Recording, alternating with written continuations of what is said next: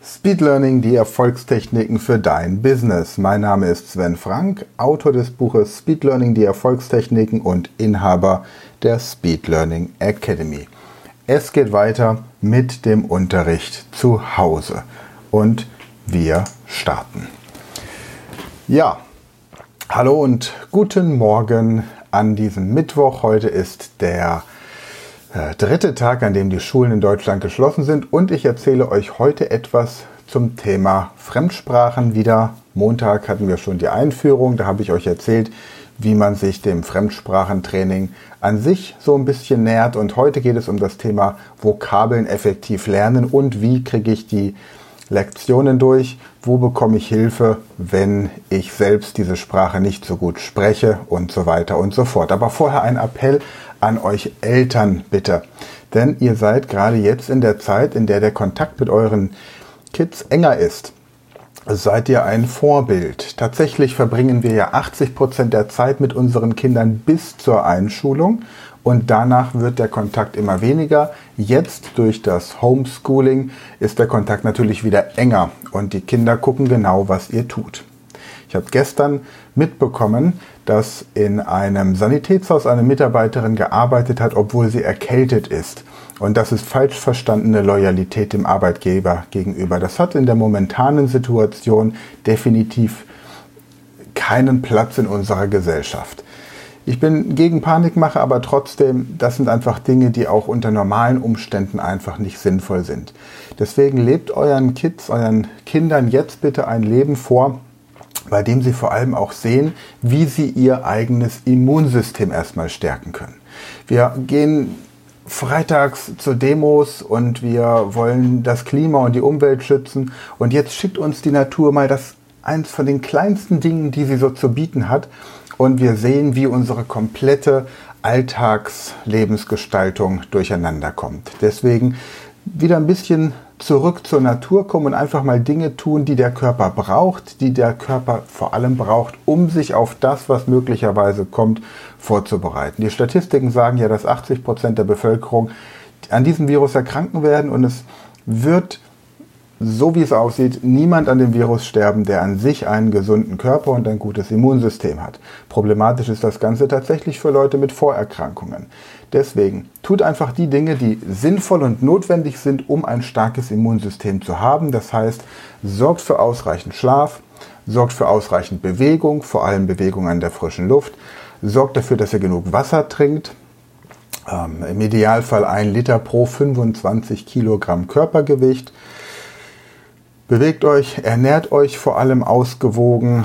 Im Idealfall stellt jetzt die Ernährung auch viel um auf Suppen, warme Suppen, Gemüsesuppen, ähm, Obst und Gemüse, nicht unbedingt nur roh, sondern eben auch ein bisschen gekocht. Und es gibt jetzt wahrscheinlich auch Hunderttausende von Firmen, die euch Nahrungsergänzungsmittel andrehen wollen. Das braucht ihr theoretisch alles gar nicht. Ihr könnt euer Immunsystem stärken, indem ihr jeden Tag eine Zitrone auspresst sorgt einfach dafür, dass ihr voller Vitamine seid. Wenn ihr unbedingt etwas supplementieren wollt, empfehle ich euch Grapefruit-Extrakt, werde ich in den Show Notes verlinken. Ansonsten wächst aber jetzt da draußen auch Brennnessel, da kann man Spinat draus machen. Es wächst Bärlauch da draußen, wenn ihr Zugang zu ein bisschen Wald habt und natürlich der gute alte Löwenzahn und verzichtet außerdem auf Dinge, die euer Immunsystem schwächen, wie zum Beispiel der Konsum von Alkohol, wie zum Beispiel der, äh, das, äh, das Rauchen, wie zum Beispiel übermäßiger Stress, soweit es möglich ist im Moment. Was habe ich hier noch notiert? Ja, natürlich dann Energy Drinks, das schwächt auch unser Immunsystem auch wenn ihr das Gefühl habt, ihr müsst Leistung bringen. Verzichtet auf Zucker und verzichtet auf Weizen. Die Leute kaufen wie blöd Weizenmehl im Supermarkt und wissen gar nicht, dass sie damit ihrem Immunsystem keinen Gefallen tun. Also seid wirklich ein Vorbild und lebt euren Kids vor, nicht nur wie man sich schützt, das ist auch wichtig, aber wie man vor allem sein Immunsystem stärkt und nehmt notfalls telefonisch Kontakt auf mit eurem Heilpraktiker, eurer Heilpraktikerin, eurem Arzt, Die Ärzte sind im Moment wahrscheinlich eh überlaufen, aber gerade zum Thema Stärkung des Immunsystems nehmt da wirklich mit den Heilpraktikern in eurer Gegend Kontakt auf. Die können euch da wertvolle Tipps geben. Und so haben sie die Möglichkeit, jetzt wo die Praxis zu ist, natürlich auch noch die telefonische Beratung wenigstens abzurechnen. Okay, das nur an dieser Stelle. Fremdsprachen ist ein großes Thema für mich. Wer mich kennt, weiß, dass ich ein paar Fremdsprachen spreche. Ihr seht hier hinten drin auch meine Sprachkurse. Ich liebe vor allem die von Langenscheid, die sind gut aufgebaut. Habe in der Schule selbst Englisch, Französisch, Latein und Spanisch gehabt, habe mir dann Italienisch und Schwedisch selbst beigebracht und spreche mittlerweile auch Polnisch, Niederländisch und noch ein paar andere Sprachen. Arbeite mich gerade ins Arabische rein, weil es sehr spannend ist. Also was Sprachen angeht, kenne ich mich wirklich gut aus. Und so wie ich euch in den letzten Folgen gesagt habe, dass ihr für jeden, jedes Lernthema, jedes Schulfach einen speziellen Platz haben solltet im Raum, empfehle ich euch auch einen Duft oder ein Getränk, das ihr speziell mit diesem Fach verknüpft. Man kann das dann später in zum Beispiel einem Kinderüberraschungsei einen, einen speziellen Duft, ein Duftpad, so ein, so ein Abschminkpad oder ein Taschentuch reinstecken mit einem speziellen Duft und dann später auch in der Schule diesen Duft immer wieder verwenden. Düfte merkt sich unser Gehirn gut und wenn ich jetzt beispielsweise umschalten möchte vom Matheunterricht auf den Fremdsprachenunterricht oder wenn ich umschalten möchte vom äh, Erdkundeunterricht auf den naturwissenschaftlichen Unterricht, dann kann ich über diesen Duft einfach mein Gehirn schneller in diesen Modus bekommen. Ich verwende für gewöhnlich Getränke. Ich habe für jede Sprache, die ich lerne, ein spezielles Ankergetränk, so nennt man das Anker in der Psychologie. Und für Italienisch beispielsweise ein Espresso, für Englisch einen schwarzen Tee mit Milch, für äh, Russisch nur einen schwarzen Tee, für Arabisch schwarzen Tee mit Zitrone, für Französisch einen Milchkaffee, für Spanisch einen Milchkaffee mit Zucker und so habe ich im Grunde immer Getränke, die ich eigentlich unter normalen Umständen nicht trinke. Für gewöhnlich trinke ich hauptsächlich Wasser. Okay, das ist Punkt 1. Punkt 2 ist es wichtig zu wissen, dass unser Gehirn nicht zwischen verschiedenen Sprachen unterscheidet. Für unser Gehirn ist jede Fremdsprache Erweiterung unseres muttersprachlichen Wortschatzes. Wir kennen das hier im Alltag, wenn wir Brötchen kaufen gehen, dann kaufen wir hier in der Rheinhessen-Region zum Beispiel, wo ich lebe, in der Nähe von Mainz, da geht man ins Geschäft und kauft keine Brötchen, sondern man kauft zum Beispiel Mensa. Dann kauft man in anderen Regionen in unserem Land Semmeln. Dann kauft man Schrippen, dann kauft man Weg, dann kauft man Brötchen. Das sind also unterschiedliche Formulierungen für ein und dieselbe Sache. Und für unser Gehirn ist es egal, ob wir das Brötchen nennen, Weg, Semmel, Schrippe oder sonst irgendwie. Unser Gehirn sieht dieses Bild und verknüpft damit ein anderes Wort. Genau das gleiche für das Bild Auto. Es ist egal, ob ich ein Auto als Auto, Wagen, Kiste, Karre, Gefährt, Fahrzeug, BMW, Mercedes, Tesla oder diese anderen Marken benenne oder ob ich sage Auto, Car, Voiture, Automobile, Machina, Kotsche, Samochot, Bil, Araba. Das ist für unser Gehirn genau der gleiche Lernaufwand. Das heißt, unser Gehirn unterscheidet nicht zwischen verschiedenen Sprachen und wenn wir ein Problem in unserem Sprachzentrum haben, Stottern, oder vielleicht auch ein, ein, äh, ein Infarkt, einen, eine Durchblutungsstörung und dadurch unsere Sprache verlieren, betrifft das auch immer alle Sprachen. Also es ist unwahrscheinlich, dass wir tatsächlich unsere Muttersprache sprechen und den, den Zugang zu den anderen Sprachen komplett verlieren. Das hierzu. Das heißt, im Umkehrschluss gibt es kein Talent für Sprachen, es gibt einfach nur die richtige Lerntechnik und darüber möchte ich euch heute noch ein bisschen mehr erzählen. Ich habe mir hier so ein paar Notizen gemacht, was ich euch erzählen möchte. Deswegen habe ich das hier ähm, alles aufgeschrieben und gucke immer mal wieder runter. Genau, also das Gehirn unterscheidet nicht zwischen verschiedenen Sprachen. Und ich hatte ja dieses Französischbuch beim letzten Mal schon mal hier. Da seht ihr, da, das ist von 1976. Da ist unglaublich viel Text. So viel Text haben wir in den heutigen Schulbüchern nicht mehr. In den heutigen Schulbüchern haben wir sehr viele Bilder, ja, und relativ wenig Text. So. Und wenn ich beispielsweise mit Schülern im Einzelcoaching arbeite, dann, wir sehen, es sind acht Lektionen, dann bekomme ich pro Tag für gewöhnlich drei Lektionen durch.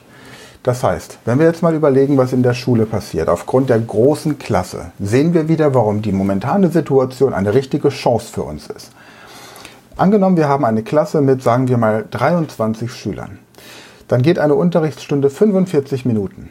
Das heißt, wenn die Schüler im Unterricht abwechselnd alle eine Minute sprechen würden, käme in einer Schulstunde jeder Schüler einmal dran. Wenn wir davon ausgehen, 45 Minuten, 23 Schüler, bleiben zwei Minuten pro Schüler. Der Lehrer bekommt die Hälfte der Sprechzeit, weil er korrigieren und erklären muss. Und jeder Schüler hätte eine Minute Zeit, um aktiv in der entsprechenden Sprache zu sprechen. So, jetzt haben wir, sagen wir mal im Englischunterricht, fünf Stunden Englisch pro Woche. Das sind fünf Minuten pro Schüler pro Woche. Bei 40 Wochen im Jahr sind wir demnach bei 200 Minuten pro Schüler. Bei neun Jahren Gymnasium sind wir bei 1800 Minuten. Wenn wir das durch 60 teilen, kommen wir auf 30 Stunden. Das ergibt eigentlich eine Zeit von drei Tagen, in der wir uns aktiv mit der Fremdsprache in der Schule auseinandersetzen. Drei Tage. Das kann man theoretisch zu Hause viel effektiver gestalten. Natürlich geht man davon aus, dass die Schüler zu Hause ihre Hausaufgaben erledigen und Heimarbeit machen. Aber Fakt ist, das, was außerhalb der Schule passiert, kann ich nicht kontrollieren. Also, hier die große Chance. Lasst nichts anbrennen, arbeitet. Weiß nicht, das ist wahrscheinlich auch schon veraltet. Das sind einfach ältere Unterlagen. Das ist von 2005, klar. Aber so ähnlich sind die Bücher aufgebaut. Ich habe ja auch äh, Trainings an Schulen und da äh, habe ich so ein bisschen Zugang zu dem aktuellen Material. Ich habe die nur geschenkt bekommen, damit ich einfach mal so damit arbeiten kann für meine Online-Kurse. So, auf jeden Fall, das geht relativ schnell und relativ gut. Und mit meinen eigenen Sprachkenntnissen kann ich jetzt viel von einer Fremdsprache verstehen. Ich habe euch im letzten Video vor zwei Tagen erklärt, wie ihr mit dem Glossar hinten arbeitet. Dass ihr im Grunde hier hinten den Glossar aufschreibt, aufschlagt. Und als allererstes mal die Wörter markiert, die ihr versteht, damit die Kids wieder in der positiven Motivation sind und wissen, was sie schon können. Gerne auch von den Schulbüchern der letzten Klassen, wenn ihr äh, in den höheren Klassen Schüler habt, dass man einfach die Wörter von früher noch mal ein bisschen wiederholt. Gleiches gilt jetzt auch für solche französischen oder lateinischen Texte. Auch hier erstmal mit einem Textmarker alle Wörter markieren lassen, die euer Nachwuchs schon kennt, einfach um zu sehen, wo habe ich meine Lücken und wo bin ich schon ganz gut aufgestellt. Wie lerne ich jetzt aber die Vokabeln, die ich lernen muss? Es gibt immer noch diese Vokabelhefte, die Schüler von ihren Lehrern empfohlen bekommen. Und ich möchte da so ein bisschen provokativ sagen, ich glaube, die wenigsten Lehrer sprechen tatsächlich mehr als vier oder fünf Sprachen fließend. Und deswegen haben die Lehrer natürlich den Fokus auf eine Sprache. Wenn ich jetzt aber beispielsweise jemanden habe, der vielleicht sogar Türkisch oder Arabisch als Muttersprache hat, Deutsch gelernt hat, dann in der Schule Englisch lernt, Französisch und vielleicht noch Spanisch, dann hat er schon ganz andere, eine ganz andere Begabung, eine ganz, ein ganz anderes Training in Fremdsprachen. Man sollte die Kids demnach auch nicht in eine bestimmte Struktur drängen. Wenn jemand auf Bayerisch und Hochdeutsch erzogen wurde, hat er auch schon zwei Sprachen gelernt. Und er hat gelernt, diese Sprachen für sich irgendwie aufzunehmen. Was man machen kann, ist bei den Vokabeln, dass man zunächst einmal in der Vokabelliste sich anguckt, welche Wörter kennt mein Sohn oder meine Tochter schon. Und dann nehme ich die Wörter, die er nicht versteht. Nehmen wir als Beispiel das lateinische Wort copia. Jetzt sehe ich das Wort copia und ich weiß nicht, was copia bedeutet im ersten Moment. Ich gucke mir auch nicht die deutsche Bedeutung an. Ich sehe dieses lateinische Wort und überlege mir, woran denke ich, wenn ich copia höre oder lese. Und dann denke ich zum Beispiel an einen Kopierer. Klar, Kopierer. So, und jetzt habe ich das Bild Kopia, Kopierer und schaue mir jetzt die deutsche Bedeutung an und sehe, dass das Wort Kopia Vorrat heißt. Stelle mir also einen Kopierer vor und da ist ein riesengroßer Vorrat an Papier nebendran. Und so komme ich, wenn ich die deutsche Übersetzung erst, die deutsche Bedeutung erstmal komplett außen vor lasse, schneller zu einem Bild, mit dem ich mir Wörter merken kann, die ich mir so beim ersten Durchlesen nicht herleiten kann. Wörter wie interesting zum Beispiel oder Restaurant, Hotel, Taxi, Information, die kann ich mir ja ruckzuck merken, auch Meet, Meeting und sowas. Da brauche ich keine Eselsbrücke oder keine Hilfstechnik für. Ein anderes Wort im Lateinischen wäre beispielsweise das Wort Nupa. Nupa ist jetzt ein bisschen ein abstrakteres Wort. Die Lateiner unter uns wissen, Nupa hat eine Bedeutung, die jetzt nicht aus dem Bereich der Adjektive, Verben oder Substantive kommt. Und Nupa, da denke ich an Milupa, an diese Babynahrung. Und ich stelle mir vor, ich bin im Supermarkt, nehme eine Packung Milupa und dann kommt so ein kleiner Junge, so ein kurzer und ich stelle vor diesen kleinen Jungen, vor diesen kurzen, stelle ich die Packung Milupa. Und dann weiß ich, Nupa heißt vor kurzem. Ich habe also dieses Wort Nupa, dann kommt meine Geschichte, meine Assoziationskette und schon habe ich das Wort.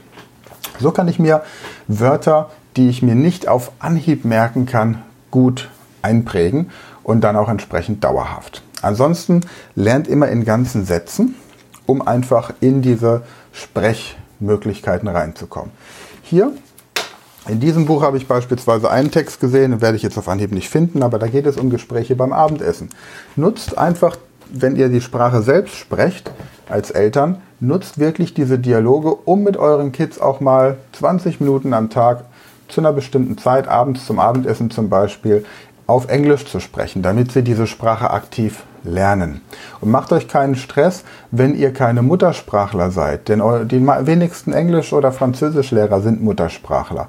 Und wir sehen an Migrantenkindern, dass die Eltern eine, Mutters eine Sprache nicht auf Muttersprachniveau sprechen können müssen, um den Kindern trotzdem zu ermöglichen, die Sprache fließend zu lernen. Ja. Noch ein Tipp zu dem Lernen von unregelmäßigen Verben. Was habe ich noch? Genau, unregelmäßige Verben. Ansonsten, wenn ihr Texte bearbeitet, habe ich im letzten Mal auch gesagt, immer laut lesen. Idealerweise vor dem Schlafengehen lesen, damit die Sprechhemmung vermieden wird.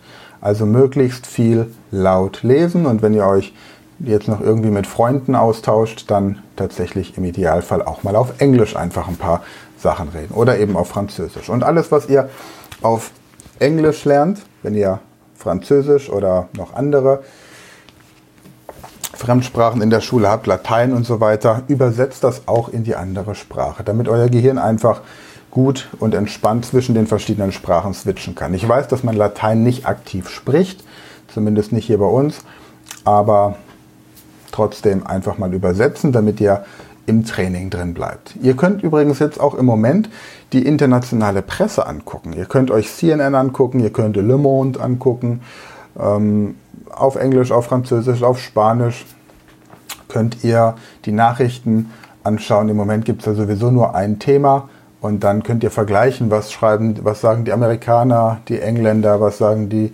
Franzosen, die Kanadier, was sagt man vielleicht in Afrika bei den Nachrichten über die momentane Situation. Okidok, Irregular Verbs im Englischen. Es gibt eine tolle Technik von meinem Kollegen Nils Zimper aus Wien. Nils ist Lerncoach, der Leute auf die Matura, also das Abitur vorbereitet. Und er bietet das im Moment eben tatsächlich auch in Online-Kursen an. Ich werde seine Website unten auch mal verlinken. Auf jeden Fall hat er mir eine Technik gezeigt, die mir sehr gut gefallen hat und er nennt sie die Miau-Technik. Und warum, dazu komme ich gleich. Es gibt in der englischen Sprache unregelmäßige Verben. Es gibt in eigentlich fast jeder Sprache unregelmäßige Verben, außer im Chinesischen, glaube ich. Und im Englischen lernt man diese unregelmäßigen Verben einfach nur auswendig und es gibt aber verschiedene Gruppen. Und so gibt es die Katzengruppe, die Miau-Gruppe. Das sind also Verben, die in der Gegenwart ein I im Wort haben, zum Beispiel begin, spring, swim, ring, drink. Und in Simple Past, in der Vergangenheitsform, in der einfachen Vergangenheitsform, wird dieses I zu einem A und im Present Perfect wird es dann zu einem U. Also I, A, U. So verändert sich dieses Wort. Deswegen die Katzentechnik. Iau. So, jetzt haben wir folgende Geschichte dazu. Eine Katze kommt auf die Welt, wird geboren. Mit Katze haben wir dieses Iau als Assoziation. Sie wird geboren, das Leben beginnt, also Beginn das erste Verb. Dann klingelt das Telefon, Ring. Die Katze, die gerade neu geboren wurde, kennt dieses Geräusch noch nicht, erschreckt sich und springt hoch, Spring. Sie springt in die Badewanne und sinkt runter, weil sie nicht schwimmen kann, Sink. Ich sitze auch in der Badewanne und schwimme ein bisschen, swim, und nebenbei trinke ich etwas, drink, und zwar ein Whisky. Und immer wenn ich Whisky trinke, fange ich an zu singen, sing. Und als die Katze mich singen hört, schrumpft sie, shrink. Und wenn eine Katze schrumpft, dann fängt sie an zu stinken. Stink. Und dann nehme ich sie und packe sie in eine Box, die so einen Schwingdeckel hat. Swing. Und so habe ich zehn, die zehn Wörter im äh, unregelmäßigen Verben im Englischen assoziiert mit dieser kleinen Geschichte. Und so könnt ihr zum Beispiel für Wörter, die sich nicht verändern, wie cut, cut, cut, cut, put, put, put, put zum Beispiel, könnt ihr auch solche Geschichten gemeinsam mit euren ähm, Kindern assoziieren, ausarbeiten und dann fällt es deutlich leichter, sich bestimmte Dinge zu merken. Okay, ich gucke mal kurz auf meine Liste, ob ich alles habe, was ich euch heute zum Thema... Ja, es gibt noch zwei Sachen. Einmal, wenn ihr wissen wollt, welche Wörter tatsächlich in einer Sprache am häufigsten vorkommen, dann gebt einfach mal bei Google ein Most Frequent Words, also die häufigsten Wörter einer Sprache. Most frequent words German, most frequent words English, most frequent words French. Es gibt da wirklich gute Listen, wo ihr die 1000 häufigsten Wörter einer Sprache dann einfach seht und da mit euren Kindern gucken könnt, ob diese Wörter schon bekannt sind. Und wenn nicht, dann fangt eben mit den Wörtern auch erstmal an, unabhängig von dem, was sowieso in den Schulbüchern ist. Und eine weitere Möglichkeit, und dafür hassen mich so ein bisschen die Lehrer, dass ich diese Technik ähm, vorstelle oder empfehle. Und zwar, ich muss mal gerade hier mit meinem Handy eine App öffnen. Wenn ihr jetzt beispielsweise solche Texte habt im Französischen die, oder im Englischen, die sehr umfangreich sind und ihr selbst die Sprache nicht auf diesem Niveau sprecht, um euren Kids helfen zu können, ist es natürlich wichtig, dass eure Kinder wissen, worum es inhaltlich geht. Und dafür empfehle ich, man möge es mir verzeihen, die Google Übersetzer App. Einfach weil es im Moment die schnellste Möglichkeit ist, wenn man im Selbststudium zu Hause lernt, einen Text zu übersetzen. Ich gebe euch ein Beispiel dafür. Als allererstes mache ich mit meinem Telefon hier ein Foto von der Seite. Machen wir mal das hier. Ein Foto von der Seite. So, dann öffne ich die Google Übersetzer App, gehe auf dieses kleine Kamerazeichen gehe auf Importieren. Ich habe oben Französisch eingestellt, Deutsch-Französisch. Alle Fotos, gehe hier drauf. Tata, dann sucht mir Google, welche Wörter alle Französisch sind. Alle auswählen. Dann hier die Übersetzung anzeigen. Und dann habe ich hier oben den deutschen, den, pardon, den Fran, Moment, muss kurz die Sprache tauschen. Den französischen Text. Und unten die deutsche Übersetzung. Das wäre hier die Luft der schelmischen Glocken, die beim Lachen lachen, die erstaunlichen Streiche spielen. Zweimal stand Max auf und setzte sich. Erhebe dich, weil der Frühling ihn an die Schultern drückte, dieses schelmische, aber wohlwollende Frühling, abgestanden, weil ein tödlicher Gedanke fast so kraftvoll wie der Geruch von Bäumen und Blumen jedes Mal ihre Beine geschnitten hatte. Miss Arabella Graham im Wohnzimmer von Frau Page wartete darauf zu singen. Nach Meinung der Mutter von Frau Page war Frau Arabella Graham die Verlobte, die Frau und vor allem die Schwiegertochter, die begehrteste, die man finden konnte. Also das ist jetzt auch ein französischer Text, der an sich schon mal nicht so einfach ist und Google hilft euch zumindest inhaltlich einen groben Überblick zu bekommen. Ja, das war heute ein bisschen etwas längere Session. Morgen erzähle ich euch was zum Thema Mathematik für die höheren Klassenstufen, gebe euch da entsprechend auch Tipps.